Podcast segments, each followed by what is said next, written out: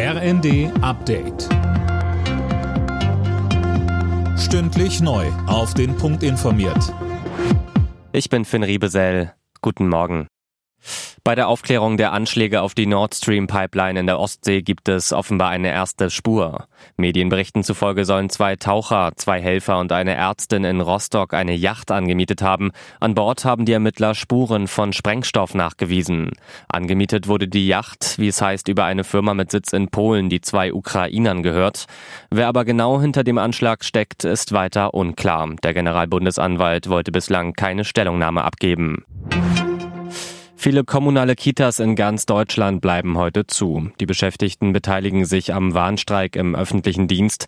Die Tarifverhandlungen werden Ende des Monats fortgesetzt. Frank Schischewski von Verdi Nord sagte uns, wir kämpfen dafür, dass diese Kitas auch weiterhin gutes Personal bekommen, dass das Personal gut bezahlt wird und damit eigentlich auch für die Eltern und vor allen Dingen die Eltern auch der zukünftigen Generationen.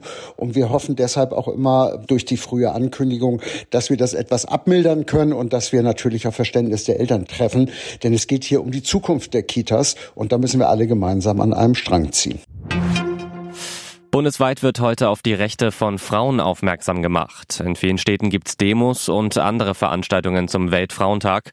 Sowohl im Job als auch im Alltag fehlt es an Gleichberechtigung. Der Deutsche Frauenrat nimmt hierbei auch die Bundesregierung in die Pflicht.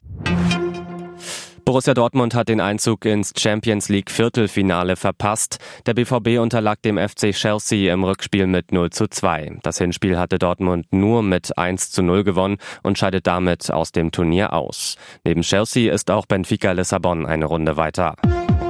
Alle Nachrichten auf rnd.de